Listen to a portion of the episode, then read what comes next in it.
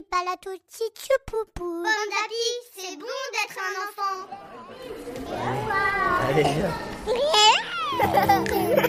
Bonjour, bienvenue dans la pause parents.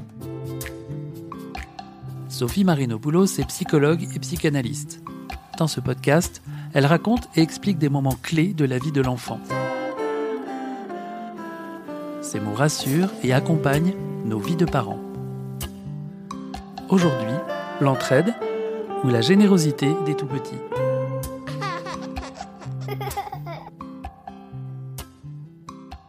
Alors aujourd'hui, dans la pause parents, il y a un sujet qui est un sujet euh, un peu d'émerveillement pour les parents.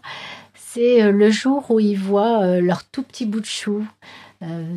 13 mois, 14 mois, 15 mois, 16 mois, c'est vraiment ces tout petits qui se montrent généreux, qui se place dans une relation d'entraide.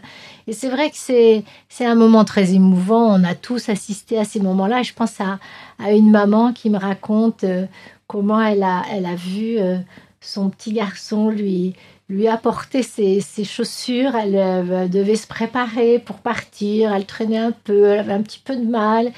Et comment ce tout petit bonhomme a, perçu ce qui se passait, a perçu les émotions de sa maman, a perçu sa fatigue et a été lui chercher ses chaussures pour les lui amener. Elle en aurait euh, fondu en larmes.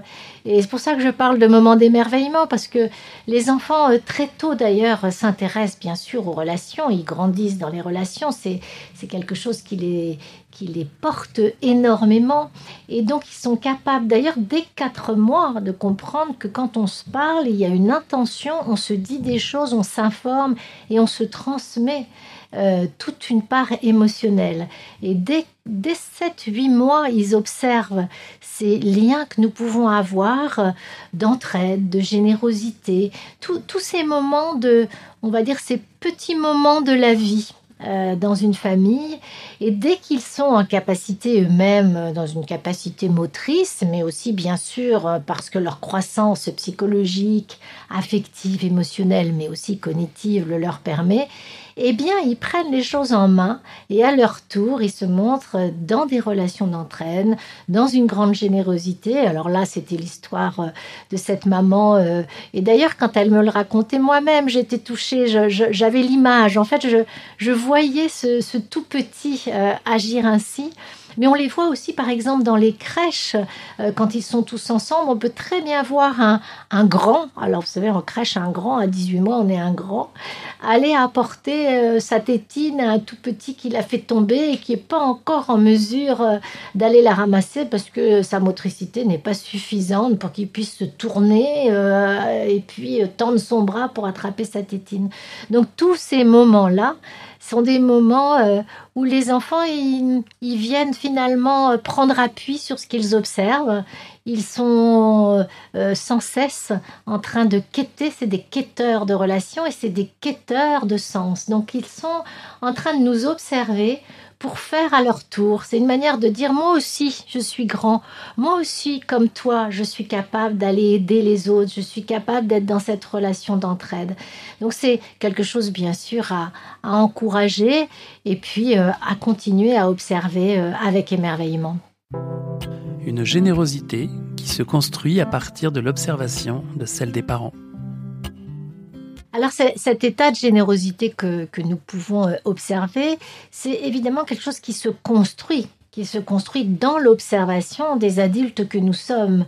Ils nous voient dans nos intentions les uns vis-à-vis des autres et donc ils ont envie d'y participer. On a, je pense, tous en tête euh, à quel point la violence vient détruire, détruire non seulement la qualité des relations, détruire les liens familiaux, mais aussi détruire la personne elle-même et détruire l'enfant dans sa construction.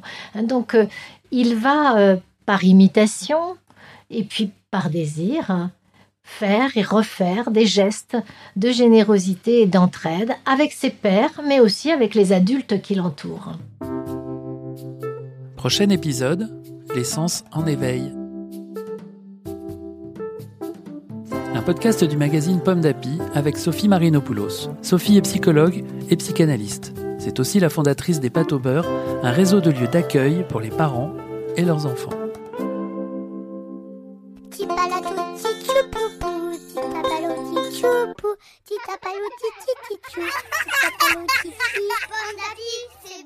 un enfant. Un podcast Bayard Jeunesse.